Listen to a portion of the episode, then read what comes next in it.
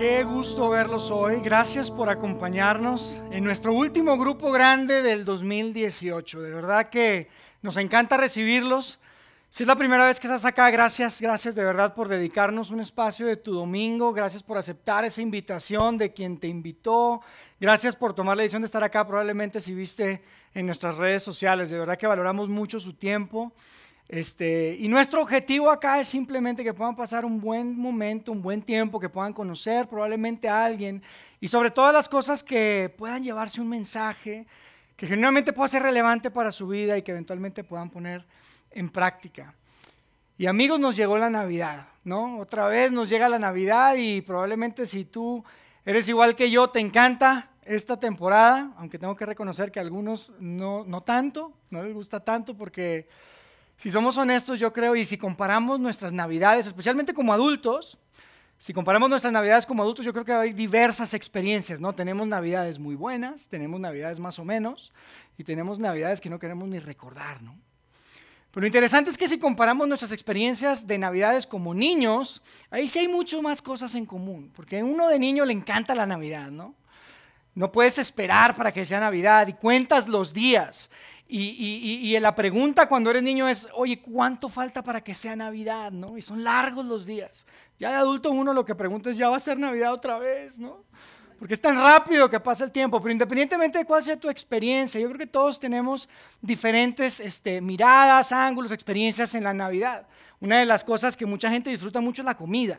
Yo no sé cuántos de acá le gustan los buñuelos y el ponche y todo eso. Este, en Monterrey en Navidad acostumbramos mucho a comer tamales. Acá en México como los tamales todos los fines de semana. Pero allá en Monterrey los tamales son como especiales de Navidad, yo no sé por qué. Este, mis amigos venezolanos nos dicen que la yaca parece que es la buena, ¿no? En Navidad, la ensalada de gallina, no sé por qué le dicen ensalada de gallina, a ver si algún día me explican cuál es la diferencia, porque ensalada de pollo y ensalada de gallina me parece lo mismo, ¿no? Pero para ser honesto, sabes que para mí este, este tema de, de, de, la comida no es tan, tan especial, a mí sí me gusta todo eso, pero para ser honestos, mira, yo desde niño, para mí el tema de los regalos, los regalos era lo importante como niño. Sabes que mi mamá siempre se preparaba con mucho tiempo y como yo cumplo años en Navidad, no sabía cómo decirles, ¿verdad? Pero yo cumplo años en Navidad, este salió natural, ¿no? Salió natural. Este, pues mi mamá preparaba una cantidad de regalos en casa y ella con, tiempo apenas entraba diciembre los envolvía y los escondía en casa. Y sabes que la semana pasada estuvo mi mamá de visita acá de Monterrey y mis hijos pusieron una cara así de asombro cuando mi mamá les contaba que yo, antes de tiempo, andaba buscando los regalos. De travieso, ¿no? Tratando de, de encontrar los regalos antes de tiempo. Y se quedaron, papá, ¿en serio? Le dije, sí, hijos, es mi etapa de rebeldía, pero Dios me transformó. Pero, este, pero no, de verdad, yo creo que todos, todos tenemos diferentes experiencias. La verdad, a mí me encanta. Me parece, me parece increíble y disfrutamos muchísimo de este tiempo. Pero sabes que hay algo interesante alrededor de la Navidad y, y tiene que ver con la perspectiva que la gente tiene alrededor de esta celebración. Este, yo creo que, ha cambiado mucho. De, un tiempo para acá, la perspectiva de la gente alrededor de la Navidad definitivamente ha cambiado. Esta semana pasada justo tuve un desayuno de, negocios con una persona y cuando nos despedimos, este, le dije, oye, pues que te vaya súper bien, no nos vemos hasta el próximo año, nos vemos en enero, pero, pero pasa una súper feliz Navidad con tu familia, ¿no? Le dije yo y me contestó, oye, sí, este, felices fiestas, ¿no? Me dijo, felices fiestas. Y me hizo pensar, no pensar mal, porque no creo que tenga nada de malo el decir felices fiestas en lugar de decir feliz Navidad, pero sí me hizo pensar en esta tensión que parece cada vez más grande entre una celebración cristiana y la necesidad natural de la gente de simplemente celebrar. Recientemente leí un artículo en CNN en español, probablemente tal vez tú lo has visto, donde una persona le entrevistaban y le decían, este, y él decía lo importante que es para él esta temporada de descanso. Y él decía lo importante que es para él poner el pino, pasarlo con la familia y todo eso. Y todo eso pues suena tal vez normal, para mí suena normal, hasta que me di cuenta que la persona que estaban entrevistando era una persona atea. Y me hacía pensar, y obviamente ya se imaginan, ahí en el artículo este, eh, pues, venía describiendo una cantidad de cosas. De hecho, les quiero leer una, una parte de ese artículo que me parece interesante y me hizo pensar mucho. Fíjense lo que dice. El hombre decía, los cristianos no son dueños de diciembre. Incluso si la Navidad como fiesta cristiana no existiera, creo que habría muchas razones por las que tiene sentido tomar un par de semanas de descanso al fin de año, cuando el clima no es el mejor y cuando todo el mundo necesita eh, un descanso del trabajo. Y obviamente ya se imaginan que abajo, ya ven que a veces se ponen los, los comentarios ¿no? del artículo, pues estaban ahí debatiendo, ¿no? Y muchos cristianos muy ofendidos y otros ahí defendiendo el punto y todo eso. Pero independientemente de si tú te puedas sentir ofendido por algo así, o tal vez tú estás a, a, favor de esto o de acuerdo con esto, yo creo que hoy más que nunca la pregunta obligada alrededor de la Navidad es la siguiente. ¿La Navidad es un mito o es una verdad? ¿Será que la Navidad es un mito o es una verdad? Porque sabes, independientemente de cuál sea tu contexto, independientemente de cómo sea que te educaron o qué fue lo que te inculcaron tus padres, yo casi te puedo asegurar que ha habido momentos en tu vida que tú te has detenido a pensar y dices, ¿será que esto realmente es verdad? Probablemente no lo haces este, abiertamente, ¿no? Y tal vez mucho menos lo haces en esta temporada en donde por todas partes de la ciudad vemos nacimientos con niños Jesús y María y José y el pesebre por todas partes, como que no queda mucho, ¿no? Ya me imagino ahí en, el, en la cena de Navidad, oye mamá, oye papá, ¿sabes qué he estado pensando en, pensando en esto de Navidad? Y se me hace que es puro choro. No dices eso, ¿no? No dices eso porque pues capaz que te desheredan, pero la realidad es que cada vez más este, hay estos pensamientos que pasan por nuestra mente. Estos pensamientos probablemente yo he escuchado de personas y probablemente a ti te ha pasado que piensas, ¿será que esto es verdad? Porque si te detienes a pensar, oye, un ángel hablando con un pastorcillo en el Medio Oriente, unos reyes magos siguiendo una estrella, ¿qué tan rey o qué tan mago eres si estás tratando de seguir una estrella? O sea, ¿cómo se sigue una estrella? Una virgen dando a luz a un bebé. ¿Cómo crees, no? Y la verdad es que cada vez hay, más cuestionamientos y más conversaciones abiertas alrededor de eso, pero es, es, tal vez tanto el empuje, es tanta la tradición alrededor de la Navidad que pocas veces nos detenemos realmente a pensar en esto. Y por otra parte está la pregunta de, oye, ¿por qué la historia de la Navidad está en la Biblia? Porque la verdad es que en términos de seguir a Jesús, en términos de creer en Dios, no es como que necesitamos el detalle de cómo fue que nació y además como que no hay una aplicación directa, ¿no? O sea, como que Jesús nació de una virgen, entonces yo tengo que, ¿qué, hago? ¿no? O sea, ¿no? Mucha gente cree y dice que, que la Navidad es importante porque valida y da credibilidad a todas las enseñanzas de Jesús. Y puede ser, yo en lo personal creo que hay un problema con eso, no un problema, sino más bien creo que hay otras cosas más importantes en la vida de Jesús que validan y dan credibilidad a todo lo que él dijo. Y a lo que me refiero es a su resurrección. Porque amigos, si tú tienes un amigo que, que, de repente junta a 12 y les dice, hoy saben que en algunos días me van a matar. Pero no se preocupen que cuando cumple el tercer día voy a regresar. Y luego sucede, efectivamente prediciendo su muerte y su resurrección. Honestamente, amigos, lo que diga. Lo que diga, yo quiero estar en su equipo, no me importa dónde naciste, quién fue tu papá, quién fue tu mamá. Si alguien logra hacer eso, honestamente, yo, yo, yo lo sigo. Y es el caso de Jesús, pero independientemente de eso, la verdad es que la historia de la Navidad es difícil de creer, es difícil de abrazar, sobre todo si tienes que creer absolutamente todos los detalles de la Virgen y del ángel y la estrella. No. Ahora, si te gusta la historia, probablemente inclusive has escuchado tantas ocasiones en las que se habla o probablemente has leído estos cuentos de que cada vez que nacía alguien famoso, cada vez que aparecía alguien famoso en la tierra, sucedían eventos especiales en el cielo. Había eventos con cuerpos celestiales. Por ejemplo, cuando nació Julio César, Julio César el, dictador romano, no el boxeador Julio César Chávez. Este, cuando nació él, hay cuentos que dicen que Júpiter y que Marte se alinearon. Y así con él y con muchos otros personajes. Así que el escuchar que cuando nació Jesús había una gran estrella en el Medio Oriente, pues probablemente no te parece tan exclusivo o tan único, ¿no? Además, tengo la sospecha que no crees que Júpiter y Marte se alinearon cuando nació Julio César, entonces, ¿por qué habrías de creer? ¿Por qué habrías de creer que Jesús, que cuando nació Jesús sí había una gran estrella? Pero el pequeño detalle, amigos, el pequeño gran detalle en, este, en estas historias de Julio César y de muchas otras gentes famosas, es que esas historias surgieron muchos años después de que habían muerto. Muchos años después inclusive de que se reconociera la importancia histórica de esas personas. Y en el caso de Jesús, no fueron ni fueron pocos los años que pasaron después de su muerte y resurrección cuando ya había ya estaba por escrito todas estas historias. No pasó ni una generación completa cuando ya estaba todo este detalle de su nacimiento, de los milagros por escrito. Mucho antes que el mundo reconociera la importancia y el impacto que Jesús tendría en la humanidad. Pero aún así, aún así, la verdad es que la Navidad es una historia difícil de abrazar. Es una historia difícil de abrazar, resulta muy mítico, ¿no?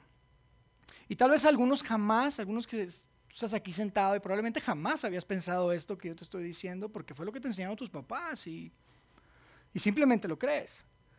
Probablemente algunos de ustedes están aquí sentados y dicen, oye, yo, yo he pensado eso muchas veces y no pueden creer que yo estoy hablando de esto acá, acá al frente.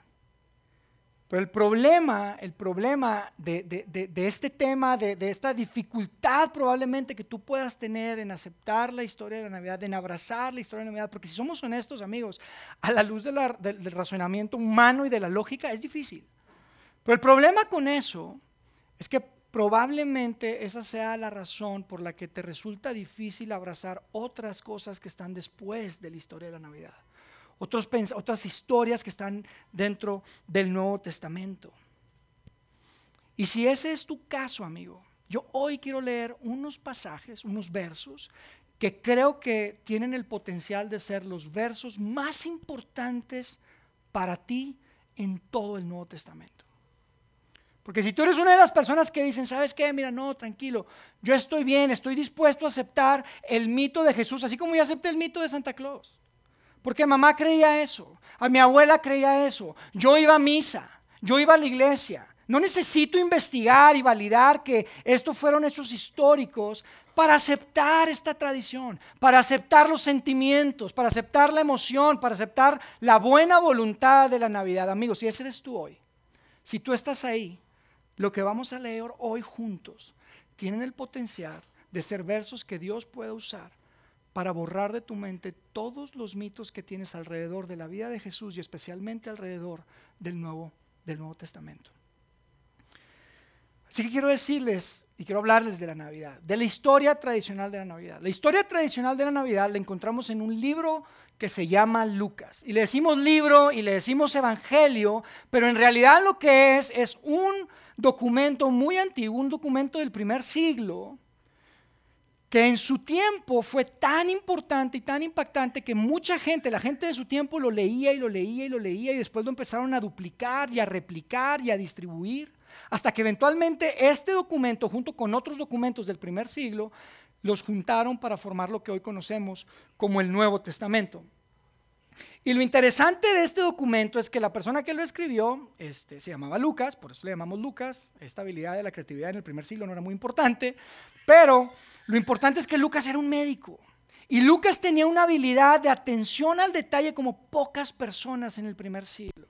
Y Lucas no era judío. Entonces es muy interesante porque Lucas no estaba buscando un Mesías. Lucas no estaba esperando un Mesías, mucho menos un Mesías que, iba a nacer de una virgen. Es más, ni la gente judía estaba esperando un Mesías que naciera de una virgen, no era parte de la descripción del, Mesías que ellos estaban esperando. Y en ese tiempo había muchas personas que se decían ser el Mesías, había muchos falsos Mesías. Y créeme, una de las cosas que nunca dijeron esos falsos Mesías era, ¿sabes qué? No estoy seguro de que mi papá realmente sea mi papá. Creo que mi papá no es de este mundo creo que mi papá no es humano. Nadie decía eso. Porque si tú decías eso, automáticamente te descalificabas. La descripción del Mesías era que tenía que ser un descendiente del rey David, el famoso rey David. Tenía que ser un descendiente del rey David. Entonces nadie decía eso. Sin embargo, este hombre Lucas decide abrazar las enseñanzas de Jesús. Y Lucas tenía un amigo, un amigo que se llamaba Teófilo. Y Teófilo era un seguidor de Jesús, era un cristiano, tal vez como tú, que crees, pero que tienes muchas dudas. Que tienes muchas dudas y, has escuchado algunas cosas, pero tienes muchas dudas de los detalles, del orden de las cosas. Porque Teófilo vivió en el primer siglo. Cuando Teófilo empezó a seguir a Jesús, todavía estaban vivos muchas de las personas que habían visto a Jesús ser crucificado y después haber resucitado. Entonces Teófilo escuchaba alguna historia de Jesús, alguna anécdota y decía, oye Lucas, escuché esto de Jesús, ¿será que eso sí pasó? ¿Cuándo pasó? ¿Antes o después? Oye Lucas, escuché esta otra cosa de Jesús, ¿eso pasó o no pasó? ¿Cómo está el orden? ¿Sabes que tengo muchas dudas, Lucas? Entonces Lucas decide sentarse y escribirle a su amigo un orden, un relato ordenado de la vida de Jesús. Y amigos, lo que Lucas escribe, lo que hoy tenemos como este libro, este evangelio, este documento antiguo que escribió Lucas, en realidad no se lee como un mito, no se lee como un cuento, no se lee como una fábula. Quiero que juntos me acompañen a ver los primeros cuatro versos de cómo empezó a escribir Lucas este relato que escribió para su amigo Teófilo. Fíjense lo que dice ahí. En Lucas 1, en el verso 1, iniciando, dice, muchos han intentado hacer un relato, no un cuento, no una historia, un relato de las cosas que se han cumplido entre nosotros. Y las cosas que se han cumplido entre nosotros se refieren a los eventos y a, lo que sucedió alrededor de la vida de Jesús.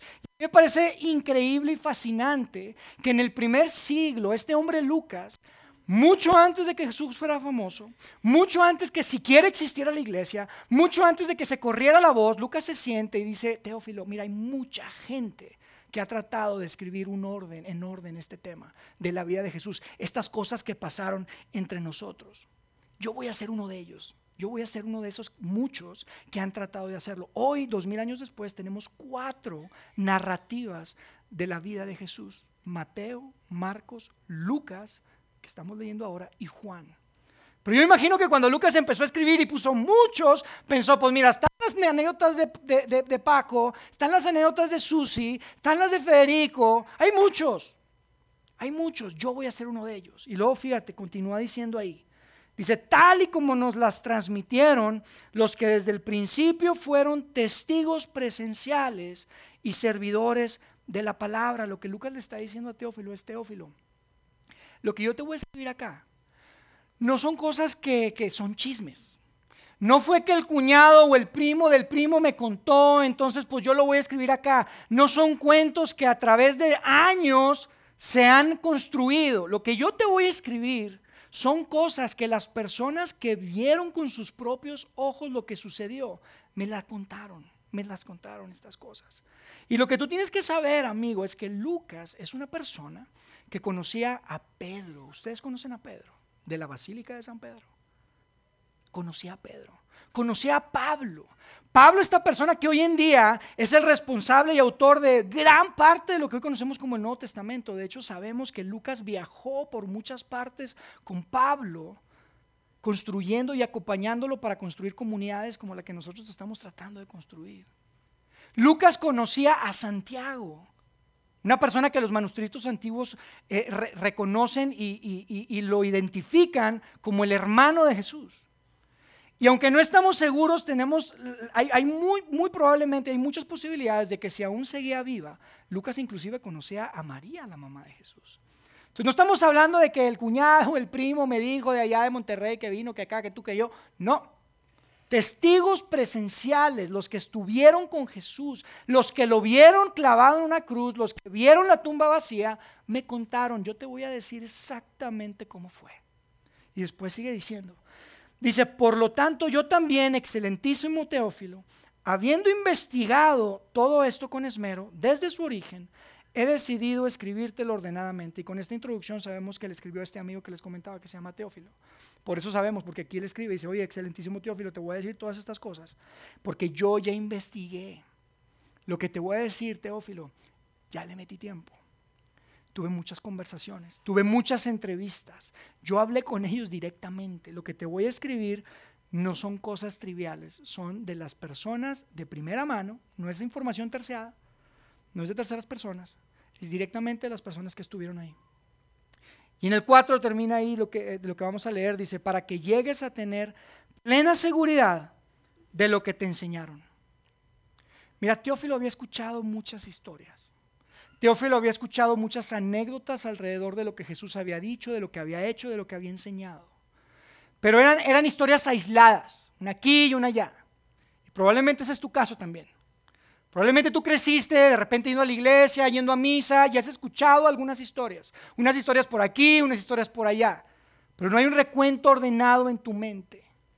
Y yo te quiero decir una cosa, si tú no eres un seguidor de Jesús hoy, porque probablemente lo estás considerando o porque probablemente estás regresando al cristianismo porque lo dejaste en un cajón o en un armario, porque dejó de hacer sentido para ti, yo te quiero decir algo súper importante el día de hoy que, que te lleves y no se te olvide. El cristianismo, amigo.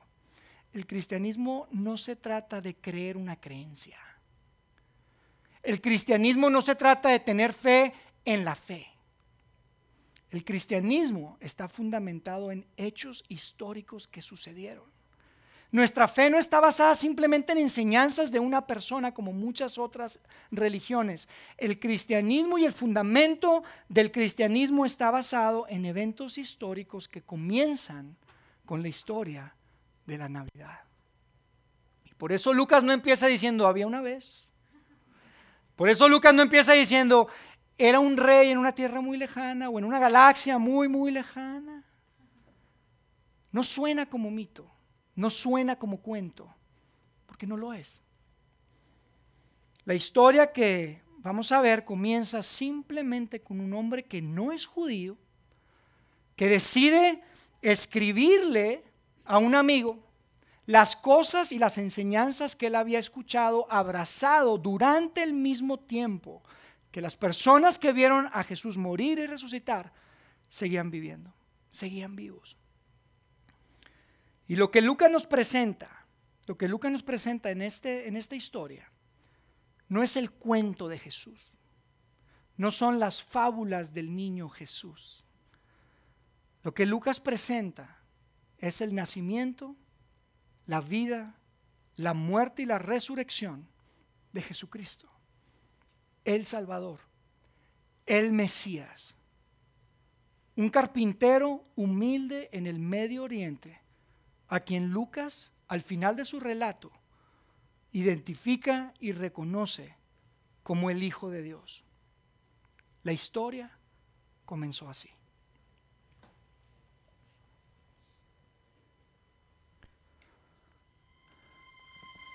A los seis meses, Dios envió al ángel Gabriel a Nazaret a visitar a una joven virgen comprometida para casarse con un hombre que se llamaba José, descendiente de David. La virgen se llamaba María. El ángel se acercó a ella y le dijo, Te saludo, tú que has recibido el favor de Dios, el Señor está contigo. Ante estas palabras, María se perturbó y se preguntaba, ¿Qué podría significar este saludo? No tengas miedo, María. Dios te ha concedido su favor, le dijo el ángel. Quedarás encinta y darás a luz un hijo y le pondrás por nombre Jesús. Él será un gran hombre y lo llamarán Hijo del Altísimo. Dios el Señor le dará el trono de su padre a David y reinará sobre el pueblo de Jacob para siempre su reinado no tendrá fin. ¿Cómo podrá suceder esto? le preguntó María al ángel, puesto que soy virgen. El Espíritu Santo vendrá sobre ti y el poder del Altísimo te cubrirá con su sombra. Así que al santo niño que va a nacer lo llamarán Hijo de Dios. También tu pariente Elizabeth va a tener un hijo en su vejez. De hecho, la que decían que era estéril ya está en el sexto mes de embarazo, porque para Dios no hay nada imposible.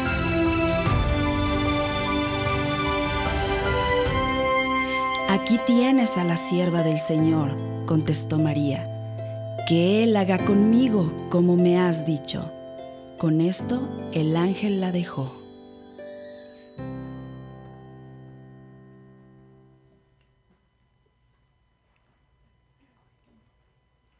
En esos días, Augusto, el emperador de Roma, decretó que se hiciera un censo en todo el imperio romano. Este fue el primer censo que se hizo cuando Sirenio era gobernador de Siria. Todos regresaron a los pueblos de sus antepasados a fin de inscribirse para el censo. Y como José era descendiente del rey David, tuvo que ir a Belén de Judea, el antiguo hogar de David. Viajó hacia allá desde la aldea de Nazaret de Galilea y llevó consigo a María, su prometida, quien estaba embarazada. Mientras estaban ahí, llegó el momento para que naciera el bebé. María dio a luz a su primer hijo varón. Lo, envolvió en tiras de tela y lo acostó en un pesebre porque no había alojamiento disponible para ellos. Esa noche había unos pastores en los campos cercanos que estaban cuidando sus rebaños de ovejas. Y de repente apareció entre ellos un ángel del Señor y el resplandor de la gloria del Señor los rodeó. Y los pastores estaban aterrados, pero el ángel los tranquilizó. No tengan miedo, dijo. Les traigo buenas noticias que darán gran alegría a toda la gente. El Salvador, sí, el Mesías, el Señor, ha nacido hoy en Belén, la ciudad de David. Y lo reconocerán por la siguiente señal. Encontrarán a un niño envuelto en tiras de tela, acostado en un pesebre. De pronto se unió a ese ángel una inmensa multitud, los ejércitos celestiales que alababan a Dios y decían, gloria a Dios en el cielo más alto y paz en la tierra para aquellos en quienes Dios se complace.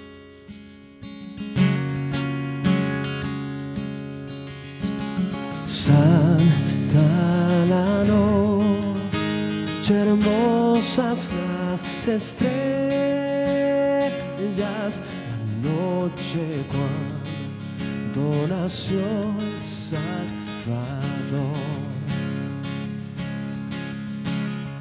El mundo envuelto estuvo en sus querellas que Dios nos mandó al Salvador. Una esperanza, todo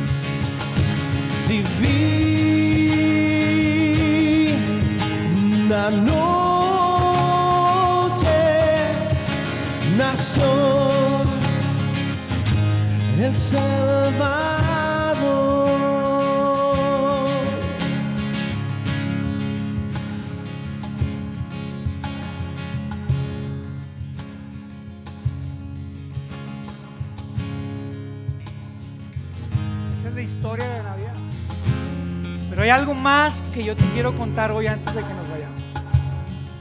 Hay una cosa más que creo que es muy importante y creo que tú tienes que escuchar. Te puedes de- ir de aquí sin escuchar esto. Lo que quiero que escuches es que la llegada de la Navidad es el cumplimiento de una promesa. Eso es importante. Porque la llegada de Navidad marcaba el cumplimiento de una promesa que se había hecho dos mil años antes. Dos mil años antes Dios había prometido que esto iba a suceder. Y a pesar de que ya habían pasado 700 años, de que Dios no había hecho nada relevante con su pueblo de Israel, a pesar de que ya habían pasado casi 400 años sin que Dios hablara a su pueblo a través de sus promesas, el tiempo adecuado y justo cuando todos pensaban que no había ningún tipo de esperanza, Dios se presentó como un bebé en un pueblo del Medio Oriente llamado Belén. ¿Y sabes qué significa eso? Significa que Dios cumple sus promesas. Significa que Dios cumple sus promesas. Y esta historia, detrás de la historia de la Navidad, es muy importante. Esta historia de silencio, esta historia, historia de espera, de anhelo, de años de inactividad, probablemente sea tu historia. Porque tú tienes sueños, tú tienes anhelos. Hay tantas cosas que hoy que estamos prácticamente ya terminando un año más, puedes decir un año más y no se ha cumplido. Un año más y no he llegado. Un año más y la relación no se restauró. Un año más y el trabajo no llegó. Un año más, un año más, un año más. Tú tienes que saber algo. Dios no llega tarde. Dios cumple sus promesas. Y Él tiene un plan mucho más grande de lo que tú te puedes imaginar. Sabes, un plan no solo para la humanidad, un plan para ti. Y a pesar de que parece que está inactivo, parece que a veces está completamente silencio, Dios está tras bambalinas trabajando para ejecutar y cumplir el plan que tiene para tu vida, porque Él te conoce por tu nombre. Él conoce los deseos y los anhelos de tu corazón. Y hoy tal vez simplemente estás aquí para que yo te pueda decir, la historia de la Navidad es un gran recordatorio de que tenemos un Dios que cumple sus promesas. Déjame orar por ti. Dios, gracias porque podemos a través de estos textos tan antiguos estar seguros y tener claridad de lo que tú hiciste a través de tu pueblo y de tu amor por no solamente el pueblo, sino el mundo entero al venir a nacer como un bebé humilde en, en un pueblito en el Medio Oriente. Gracias porque esta historia nos recuerda que tú estás ahí a pesar de que pareces estar en silencio. Que tú estás trabajando a pesar de que parece no haber actividad y parece no haber respuesta. Gracias porque la historia de la Navidad hoy nos puede recordar que tú eres un Dios que cumples tus promesas. Gracias por la oportunidad de compartir juntos como grupo este día. Gracias por la oportunidad de recordar esta increíble pero verdadera historia que nos recuerda que tú eres un Dios que tienes absolutamente todo bajo tus manos y bajo tu control.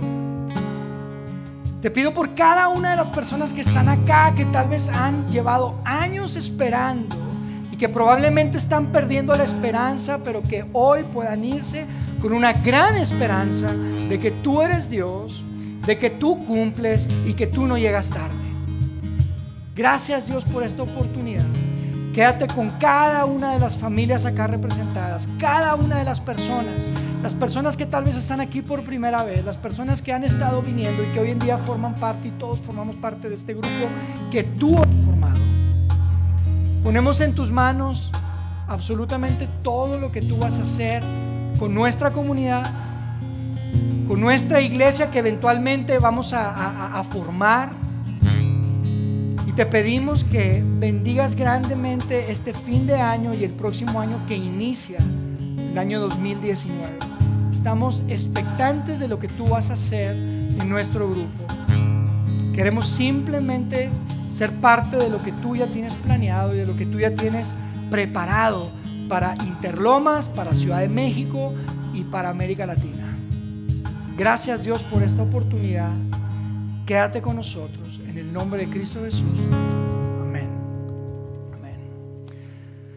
Amigos, muchas gracias por estar con nosotros hoy. Yo no quería que se fueran sin presentarles a una persona que es muy especial para mí y para todos nosotros.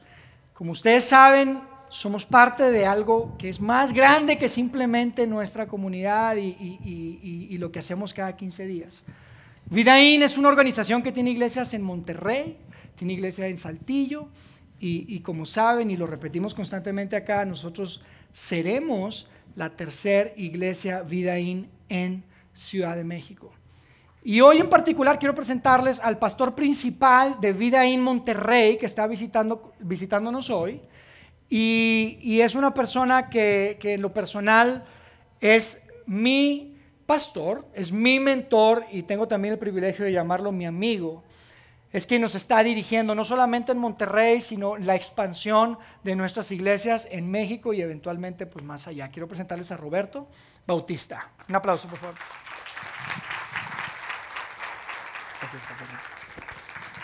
Hola, ¿cómo están?